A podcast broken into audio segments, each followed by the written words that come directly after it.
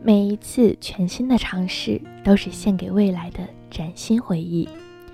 墨尔本的夏天，每个人都忙着享受阳光和新鲜空气。来到这里是拍摄 Visa 的广告，从摄影师变成演员，从拍平面变成拍视频，是一次全新的尝试。飞往这里的时候，顺理成章的带着恐慌和忐忑。就连第一次和工作人员开会，我也一个人坐在远远的角落里，害怕被人发现。摄影这几年，我去过很多国家和城市，这次却是非常特别的一次旅程。镜头下的我要骑着自行车穿行在这座陌生的城市里，探寻当地最有特色的店铺，去很多家品质一流的咖啡馆喝咖啡，在海边的小镇环游。到博物馆参观，在集市里体会墨尔本最接地气的独特魅力。可与其说是一次表演，倒不如说是将自己在一座陌生城市旅行的样子搬到镜头前来。因为是第一次尝试，当然也会有不断 NG 的镜头，有笑场，也有紧张。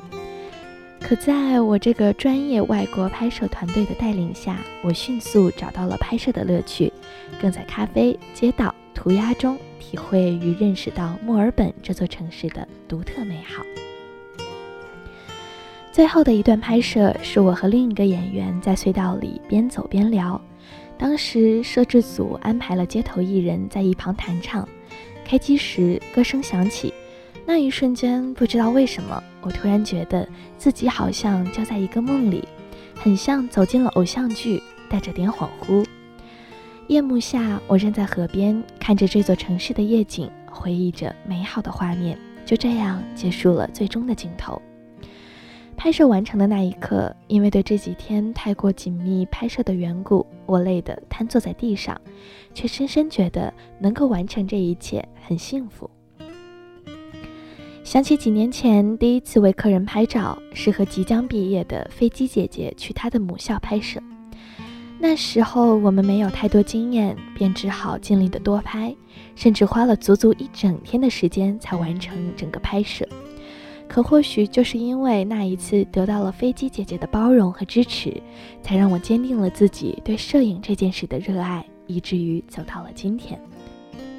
回想起来，在我们的生活中，总会不断拥有全新的尝试，而正是这些带着新奇和挑战的第一次体验，丰富了我们的人生。